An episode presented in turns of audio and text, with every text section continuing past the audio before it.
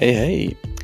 Willkommen bei Sales und Pepper Interviews, dem Sales und New Work Podcast, bei dem ich für dich die extra coolen Leute auf LinkedIn gesucht habe, um über mit ihnen über die neuesten Trends und Herausforderungen im Sales und der Arbeitswelt zu diskutieren. Mein Name ist Dominik Klingberg und ich arbeite seit über 10 Jahren im Tech Sales und habe für dich jede Menge Insights im Gepäck. Aber wir wären nicht Sales und Pepper, wenn wir für euch nicht einen noch richtig scharfen Deal präsentieren würden. Der Podcast wird euch präsentiert von SDRs of Germany, der größten deutschsprachigen Sales Community im Dachraum. Mit SDRs of Germany hast du nicht nur Zugang zu einem riesigen Netzwerk an Vertriebsexperten, sondern auch die Möglichkeit, von den Besten der Besten zu lernen und deine Karriere im Turbo voranzutreiben. Klingt spannend? Dann sei dabei und werd Teil unserer geilen Community. Und jetzt genießt die nächste Folge von Sales Pepper. Viel Spaß!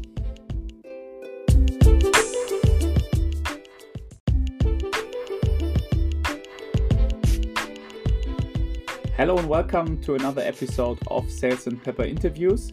My name is Dominic and I'm your podcast host. And today I have uh, Alan Ruchtein uh, as a guest, and he's working for Insider. Alan, uh, welcome, and uh, maybe you want to introduce yourself one more time. Absolutely. Thank you, Dominic, for having me. It's my pleasure. As you were saying, my name is Alan, and I'm working as a sales executive at Insider right now.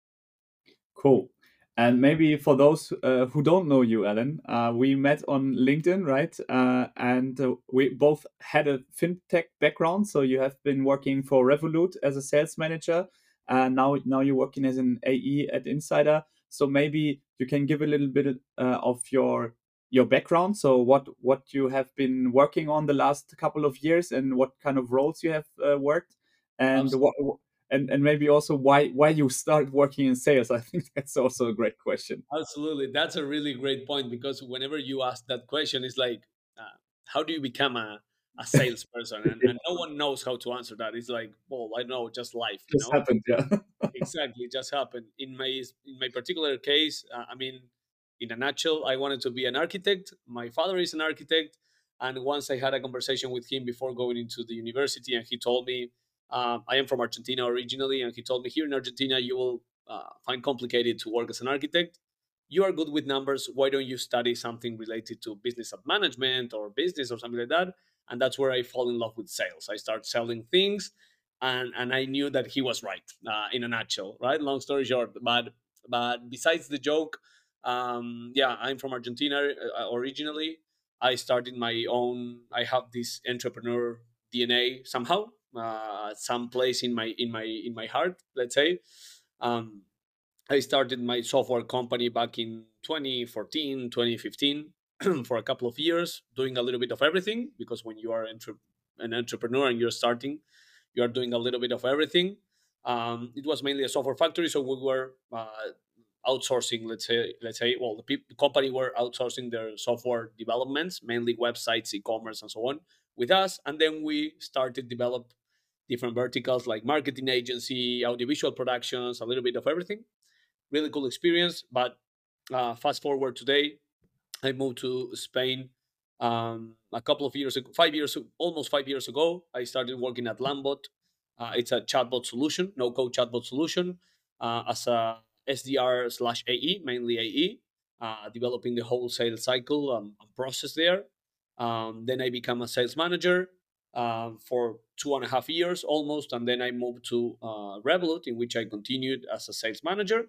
And right now, uh, since a couple of uh, weeks, months ago, um, I joined uh, this amazing company that is called Insider, uh, back on the um, marketing industry. It's a data company that helps um, other partners to.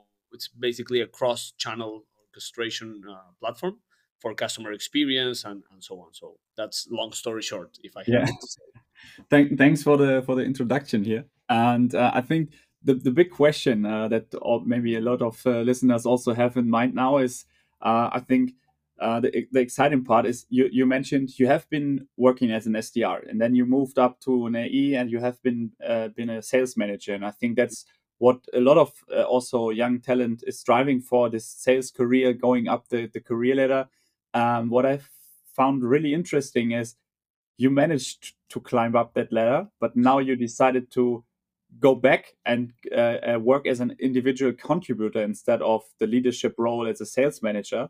So maybe you tell us a little bit about, first of all, how did you manage to become a sales manager, and secondly, why did you decided to to move back, not uh, like uh, not moving back, but yeah, decided to to move uh, back into the um, um, individual contributor role then? That's a great question, and it's I guess that it's kind of a taboo topic whenever yeah. we are talking into the SaaS sales aspect because if you start as an SDR, you would like to be the head of sales or VP of sales in two years, and that's yeah. impossible, right? so, um, what we always want when we start is start scaling the, the, the ladder, start moving up in terms of the, the promotions and, and positions. So, answering your question in different parts, um, the first part, in order to uh, to start scaling up, what I always think, but I learned this the hard way, to be honest. And I think that most of us is doing it uh, that way. And this is always what I try to um, share, or not teaching, but share or teaching, if you would like to, to say that way, with my my teams. Is that um, if you would like, if you are an SDR and you would like to be an AE, start learning the skills and developing what it takes to be an AE in the previous role.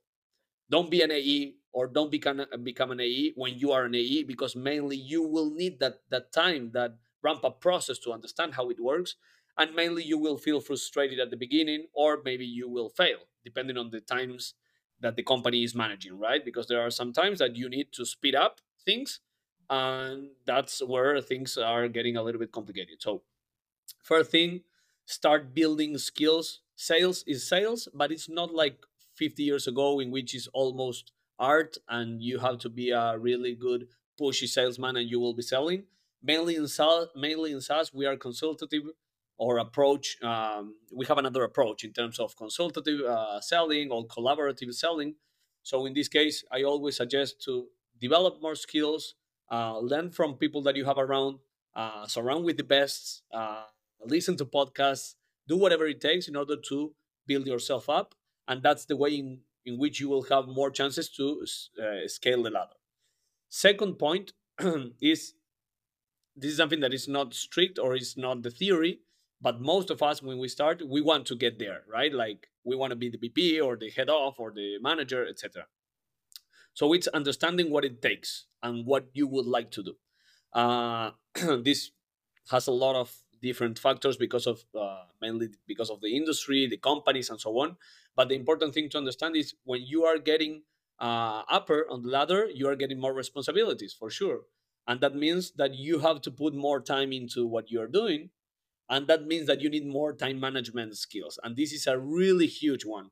Understanding how you manage your time, how you manage time with others, how you uh, create bond or relationship with others.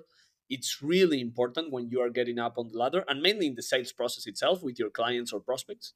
Um, and super super super important to understand that when you are uh, getting this sense of hey i need to manage my time i need to understand how to uh, define my schedule and my structure uh, start being consistent at it because you can structure today and then you are not doing it that tomorrow you yeah. are going to fail so doing it consistently and this is what where the magic happens yeah lastly and, and just to, to, to sum up uh, why i go back to, to individual contributor uh, there's not a specific reason, to be honest. I, I think uh, I like to think that mainly I fall in love with the projects, the opportunities, the people around the, the company, and what is that we are going to do together in order to impact the clients, the community, and the industry.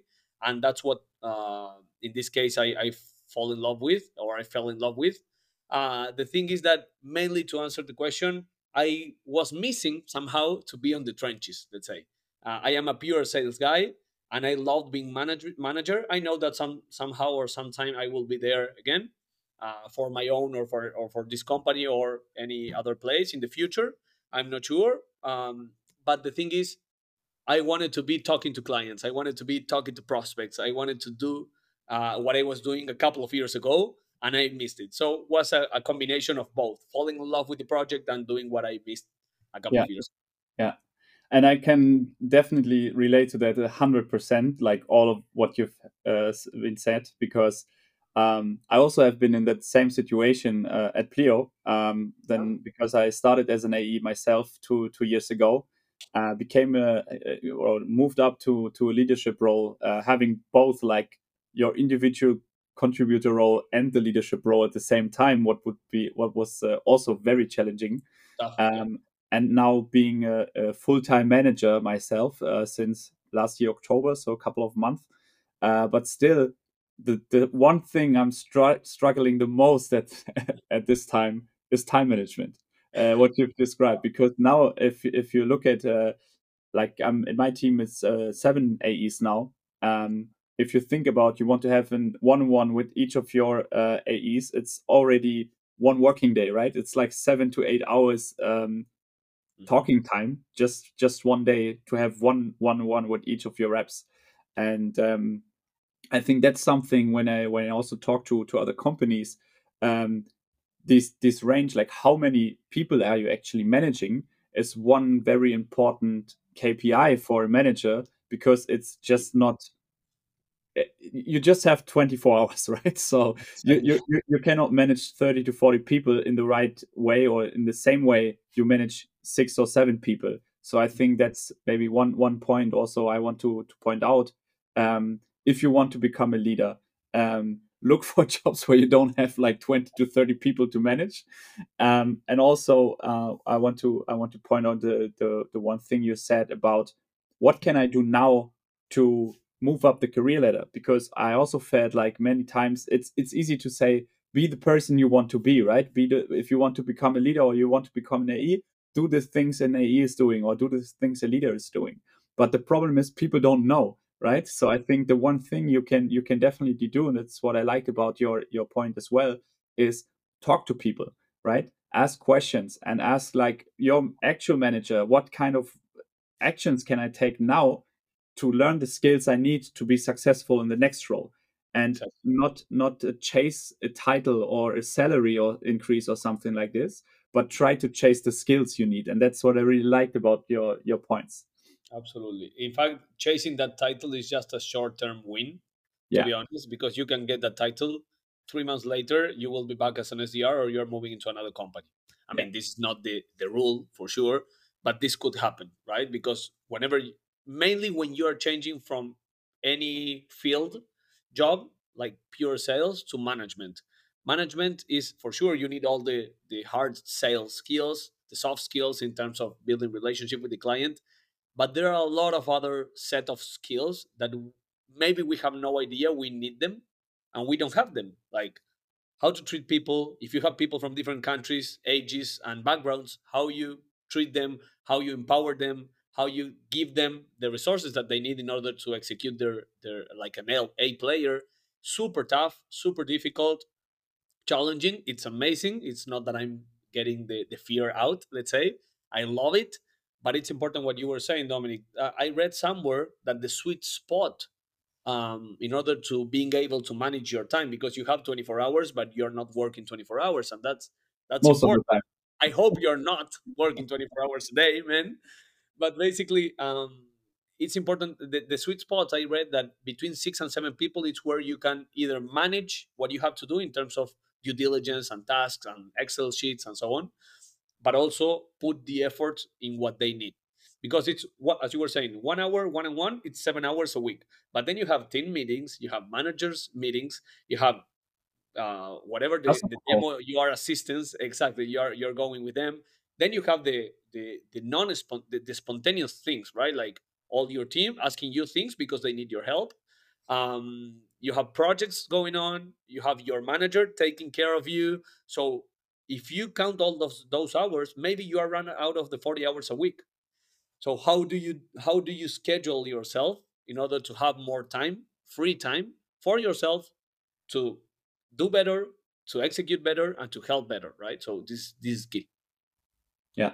And i think one one thing i've learned over the last few months is first of all you need to to to learn how to say no to things right also just say not not saying yes to every question and every project uh, and and also try to delegate a little bit right if you have senior people in your team try to also give them the possibility exactly what we described to take ownership and to take responsibility and learn those skills and also give you time back to to do the things um, that that have a big impact. And I think um, especially the if you're if you're not taking your time to sit down and think and think about what do I need to do to be successful in my role and to help my people also uh, succeed in their role. Uh, then you will just you you can always be busy if you want to right you can always just jump from zoom call to zoom call to zoom call and then at the end of the day you have a big a fat task list and you you, you couldn't manage to to check the boxes right so um, that's that's uh, that's one thing and and the other part uh, what you described also what i didn't thought that it would be a thing uh, because when I was in AE, my goal also was I or I, I knew I like to to be a leader. I, I like to to to to lead the way and to talk to people and to be like a people person. Uh, that was my thing. But I I I didn't thought that I would miss the actual on-site job to talk to people and to sell. And now after a couple of months already, I still feel like, hey, I would love to actually sell the product again. Exactly. Uh, and that's something um, I think many people are not um, thinking of that uh-huh. you actually have no more operational tasks, right? You're just there to to help other people and to talk about processes and numbers. So it's a a total different job than being a good sales guy or girl, Absolutely. right? It's it's it, that's that's something what also companies are doing wrong, in my opinion, that they promote people that have been the best sellers in the team and then becoming a manager, and then you're missing out on the revenue. But maybe they are very bad in managing people, right? So I think that's also something uh, companies needs to consider when promoting people. This is a great point. Uh, I mean, I've read I wouldn't say hundreds, but but thousands of, of weeks of books, sorry, uh, regarding this this topic uh, or regarding sales in general, but that covers this this topic. That is, we always tend to promote the best seller or the top seller or the top performer, right? And that's not always the best um, solution, let's say, for covering a position. Why? Because that top performer for you, it's top performing, is giving you a high return on what you are investing on him or her, right? The thing is that you need a manager, for example. All right, train that person to be to become a manager if you want them to be a manager because with all the other skills that you know they have great that will be top performing in the future but just because you are a great discovery caller and then you are great at closing and a great salesman or sales uh, girl let's say you are that doesn't mean that you are a great manager and this is a real real problem in the industry uh, that i couldn't agree more with you uh, it's it's tough but again, um, I know a lot of people. I know a lot of people. Um, as you were saying, I know forty-five years old uh, sales guys, fifty years old sales guys that they told me, uh, and this is another point of view that we have when we have our twenties. It's like I want to, I want to be an SDR next year. I want to be an AE, and we want to grow and grow and grow. And talking to these pe- these people, they told me, "Hey, I'm married. I have uh, two children, right? I want time with my family. I already know the product. I I've been 10 years in the company. I already know how to sell it. I don't want to manage people no matter if I'm good or not. I'm selling like crazy. I'm getting a lot of money because of the commissions. I'm giving a good uh, life to my family, and that's all that matters, right? And then you have that per- perspective, and you say, "I want to become the VP in six months," and this guy is telling me exactly the opposite, you know. But yeah. he's chasing for the happiness, and I'm chasing for I don't know what so it's it's important to have that perspective and whenever you are growing you are understanding all of point all the other points that you don't have at your 20s for sure yeah i think one one one point that um you need to consider actually is that also like when you start as an SDR, of course, the salary is also not always the best one. So I think uh, most of the time it's always that people are also looking how can I Im- increase my salaries, right? And um, I think that's that's something at least in my career, it was always when I when I moved between companies, I make the biggest step. Right, if you stay for a company like ten years, you you will not not have the same uh, amount of increase uh, in your salary over the over the couple of of years.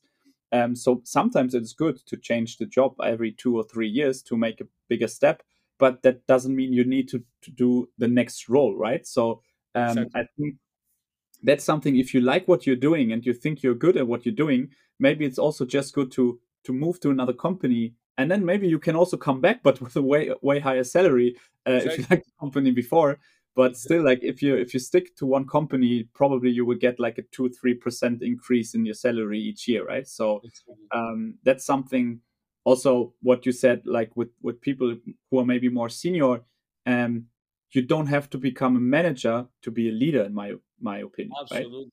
you can also lead people and be a role model for others without having the responsibility for the numbers as well Absolutely. Absolutely. I I I I mean I know I know companies that what they I don't know if this is a, a creation of them or what, but I know companies that they created or developed some kind of middle role, middle management, like in which you are not fully um and this is a ramp up middle step that could be really good also as well like you are not fully accountable of all the management responsibilities but you are helping your manager with all the five six ten people that that this person have uh, in their team has in their team in the sales operational part if you are a top performer right? So instead of just promoting yourself to a manager and start doing what a manager needs to uh, to do to get done is okay why don't you help your team so you show us how you do this. We are training that for we are training you for that as well. Your team is getting better at what at how they do it because you are the top performer. And also you are getting prepared to become a manager if you want. If you don't want you can stay there. You can still help your colleagues and you are getting more salary. Yeah. And everyone is happy. So that's a super, good point. Yeah super interesting. Yeah. And i think uh, also um, like going back to this to this salary topic um, Mhm. I think a little bit like also i see myself there but i see it also now because i'm having a lot of hiring uh, calls like uh, for for new AEs and i think the one thing of course if you're working for sales a little bit all of them probably they're in the sales because of the money right? So it's always like uh, they want to to have a high salary. And what i've seen over the last couple of years is that companies especially like startup scene where where the uh, venture capital was like throwing it at, at startups um, there was crazy salary increases like they have been offering roles like the normal ae role for like 200,000 euros uh, OTEs. Uh, and then, like, going back now, I, I, I see um, people in their mid 20s already earning like 150, 160K OTE. And in my opinion, they will never become happy because the next step, there, there's no next step, right? You cannot, they don't want to move back. But um, there, there, there are not many companies that they, they are able to pay that, that amount of money so if you're chasing just the money and just the, the career ladder, um, in my opinion, opinion, in the long term, you will not be happy, right? Because there's very few companies that can actually afford you. And uh, what I really like what you said about the more senior people that there's so many other things that that can make you happy actually. And if you ch- chase for happiness and for skill development, the rest will come by itself, right? So Exactly. especially uh, looking, for example, to one of my my AEs, uh, Jan Mundorf, you probably also know him. Um, he has such a strong brand. I'm pretty sure over the next couple of years, companies will pay him a lot of money to work for for for them uh, because he built something. But he he really likes what what he's doing there, right? So and he he doesn't do it for the money. He's just doing it because it's fun for him. And I think if you if you are able to find your passion in sales and to find your passion in leading people or or having a strong sales skills in a certain area um, the money will come by itself Absolutely, absolutely. I think that with COVID, we saw uh, what we are seeing it now. This huge bias between the different markets. For for I mean, just to begin with, you're in Germany, I am in Spain, and that's a different story. No matter if you are doing the same or not.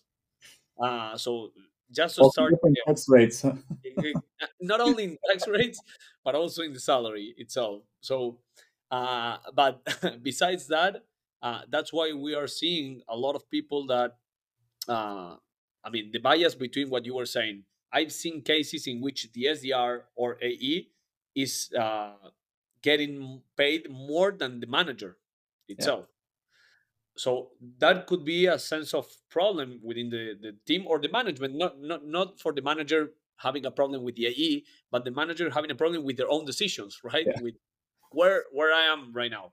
Yeah. And the second point is this bias of uh, within the inflation and all this stuff. Uh, companies from the US hiring in, or companies from from the UK hiring in Europe, or I'm not going to say Latin America because that's another story. But whenever but that you are paying just a little bit more, but you are taking all the talent, let's say, from the companies that cannot afford it. So you have like a vicious circle here going on. It's tough. Uh, I know that, or I guess that this hyper growth, it's not going to stop, but it's okay, have growth, but give me profitability also. Yeah. So it's kind of a mix be- between both. And it's a, it, yeah, it's a tough decision to make when you are just trying to go up. But if you know that if you go up, you're not going to get as much as you are getting when you are right now. So you are getting frustrated there. Yeah, yeah, but and also like if I look back like at myself at myself and my my career, I think what I've learned through Pleo is that there's so much more than just the salary in the OTE, right? Because um, Pleo is one of the most successful SaaS companies at the moment in, in the industry, right? But um, there's so much more than just ha- having a high salary. You have a great company culture. You have a lot of benefits, right? You you you you have su- like mental health support and all those those kind of stuff um, that makes working in the company very like enjoyable uh, and also like having this growth phase and and Yeah. learning all those stuff that's so much more valuable than just having 10 20k more on the on the pay slip and especially if you think about all these like let's say big startups paying like 150 200k ote that Yeah. doesn't mean that you are earning that kind of money because. I al- always uh, hearing stuff that you like. I I rather go for 80k OTE and performing at 120, 150 percent uncapped uh, commissions and kickers instead of trying to chase the 150k uh, and just performing at 70 percent and risking a, a performance improvement plan or being fired because uh, the company uh, yeah just just uh, making a lot of pressure because you're not hitting your your targets right That's tricky. That's super tricky. So always see and check really well the background of the company, everything. Also, um, what you were saying, Dominic, that it's it's key. Like the OTE, it's OTE, but then when you get into the company and you understand that the objectives are impossible to get or the, the, the tools you don't have the tools in order to get those objectives you see so far away those 200k 150k and you were saying okay maybe with the 60k salary base and or 70k salary base that it's a really good salary at least in spain is a really good one uh, maybe i can get to 100k ote another 30k no worries but i have all the other things that will complement my happiness like as you were saying all the non-monetary benefits right?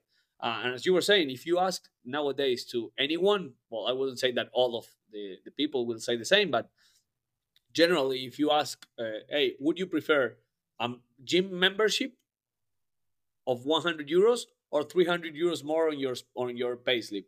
Give me the gym membership because of the of the problem of hiring and not hiring. But it's like I'm giving you three times more in your payslip, and then you go and hire the gym. Give me the, the Spotify premium, give me the membership, give me healthcare, and that's it. It's easier, it's faster. The people will understand that this is a real huge benefit for them. So it's it's curious. Alan, what what would what was like uh, like if you look back uh, also on your time uh, being a manager and now going back uh, to to an AE role, what what would you recommend people like first of all who wants to become a manager like what's what's the one tip you want to give them and also um yeah maybe let's start with this one before before I ask another one. All right, all right. That's a that's a good one, and that's a tough one. Um, I don't have. I- don't think that sales it's a even management in sales. There's no magic science or uh, the one source of truth. Let's say. Uh, I've seen different methods working fine, and the same method in different per- people working in one really good and another a disaster. So it depends on a lot of factors because you are working with people. Your people is your asset, right? So it's not like you're doing some kind of things in the, in the in an Excel sheet. But my biggest recommendation: learn a lot of. If you're working in a multi-diverse uh, company like ours, which you have people from all different places, learn a lot of different cultures and understand how cultures work. So it's more like a neuromarketing or neuroscience in sales. I have a couple of books regarding that that they are really really helpful.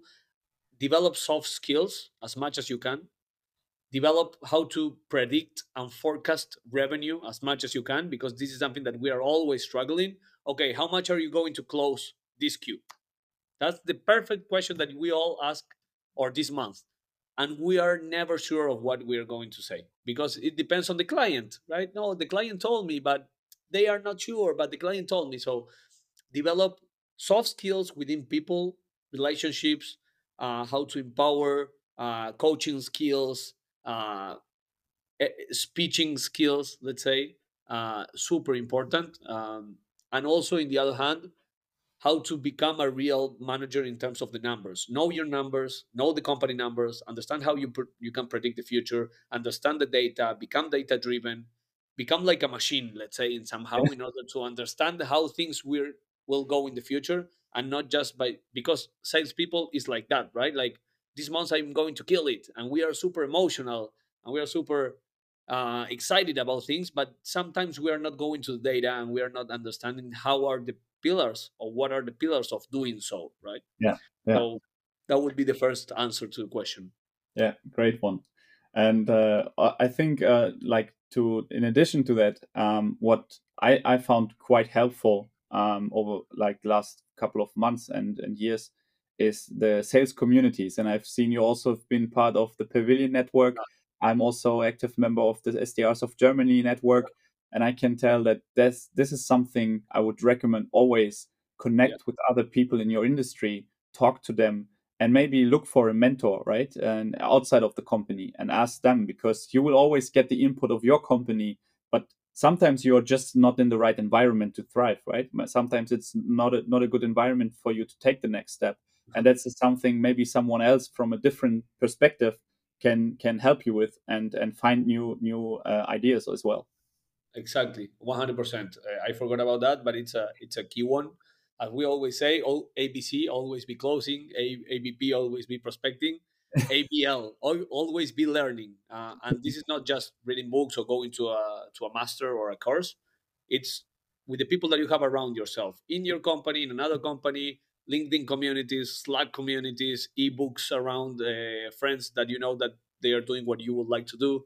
So this is this is a a huge step in order to to become out there a, a top performer for sure. Yeah.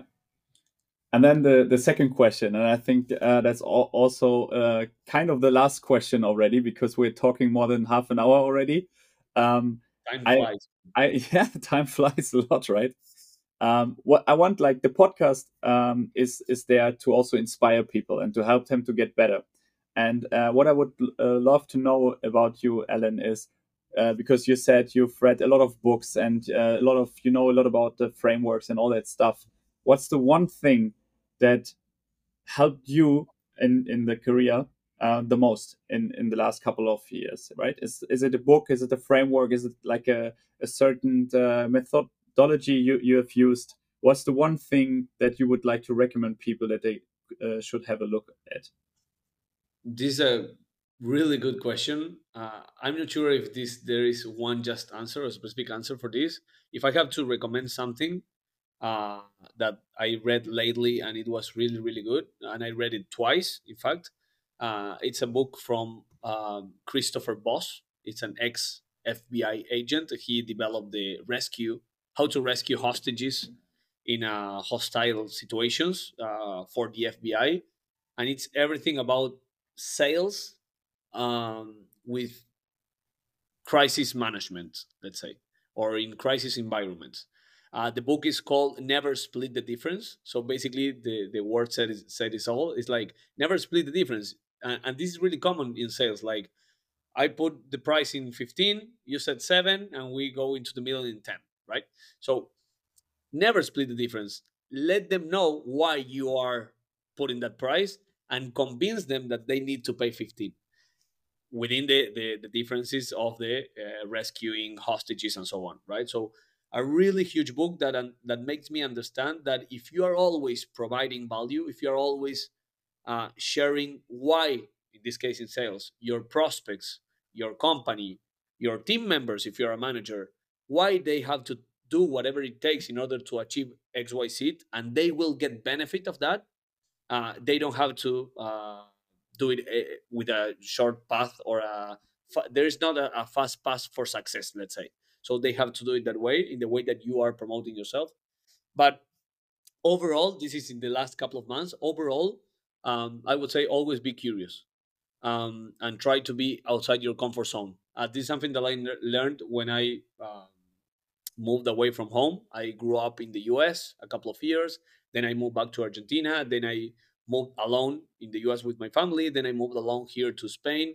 And those were always roadblocks and bottlenecks of hey you have to grow up you know you have to uh, be a man right now and do whatever you have to do in order to thrive and, and become better so always being curious try to learn more get involved in different areas of the company uh, get it involved in different projects understand how the company is thinking in a strategic way and align everything with your brain with your mind with your resources you will get better you will get either in the vp position if you want to scale the ladder or be the best at what you're doing right now if you want to stay there. So yeah. That's that that's really great tips. And I can I can totally relate to it. And I think that's that's also a great end for our podcast episode today, Alan. Uh, thank you for being my guest. It was nice to talk to you. A great topic, and I really was uh, uh, liked what you what you said today. Um, so thank you for being my guest, and all the best uh, for your role uh, in in in, uh, in your new company. Thank you very much for having me, for inviting me anytime, and keep it up. Thank you, Dominic. Bye and uh, for those uh, who who are not following uh, Alan already, uh, look him up. It's Alan Ruchtein. So uh, go to LinkedIn and follow him. Thank you. Bye bye.